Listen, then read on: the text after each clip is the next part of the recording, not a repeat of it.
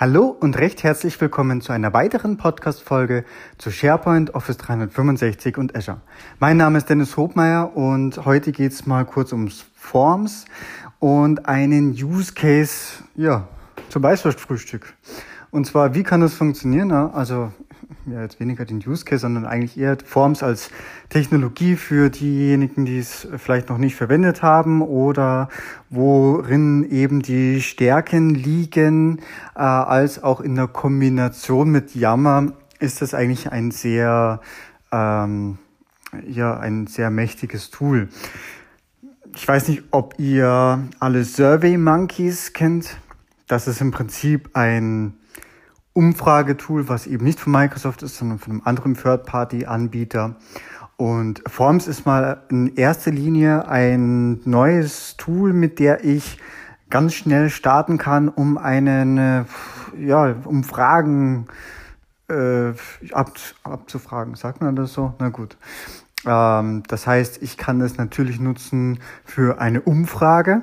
Ähm, so, jetzt haben wir natürlich, also jetzt spreche ich so ein bisschen aus IT-Projekten. Äh, nehmen wir mal an, wir gestalten das Intranet neu und möchten erstmal, bevor wir das neu gestalten, möchten wir dann wissen, ja, worauf legen denn die Benutzer besonders Wert?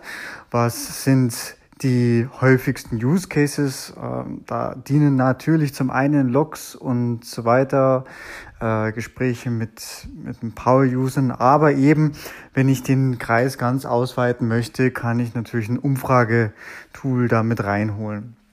So, jetzt kommen wir natürlich aus der SharePoint-Ecke.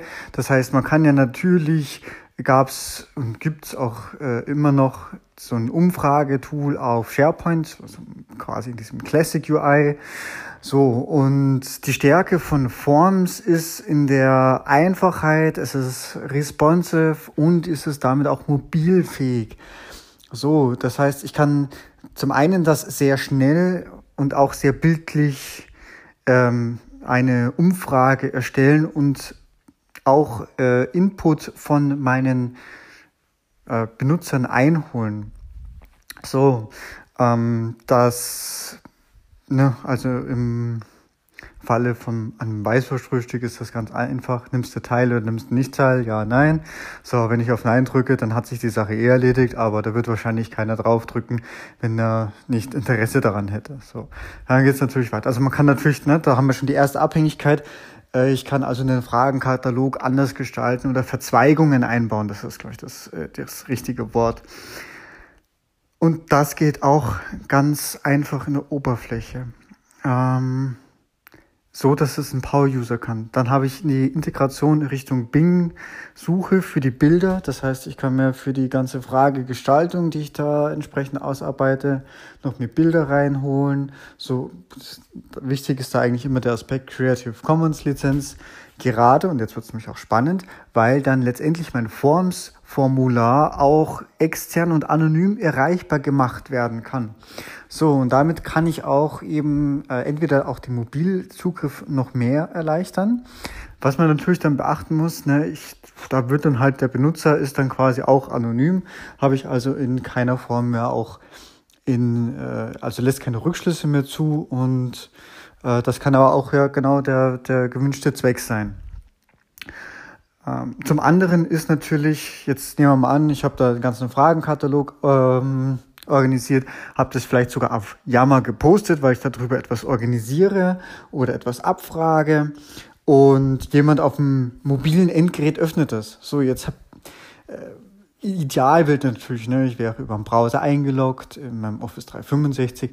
Wenn ich das jetzt auf Mobilgerät über die Yammer-App klicke auf den Link, der, der eigene Browser öffnet sich, bin da vielleicht eben nicht authentifiziert und so weiter. Also selbst in so einem Use Case kann auch anonym Sinn machen, wenn ich das halt einfach simpel haben möchte. So, dann ist es anonymisiert auch noch und es ist alles bestens. Genau. Äh, ja, was gibt's denn noch zu sagen? Ähm, es ist responsive, es ist ähm, es ist einfach zu bearbeiten durch einen Power-User.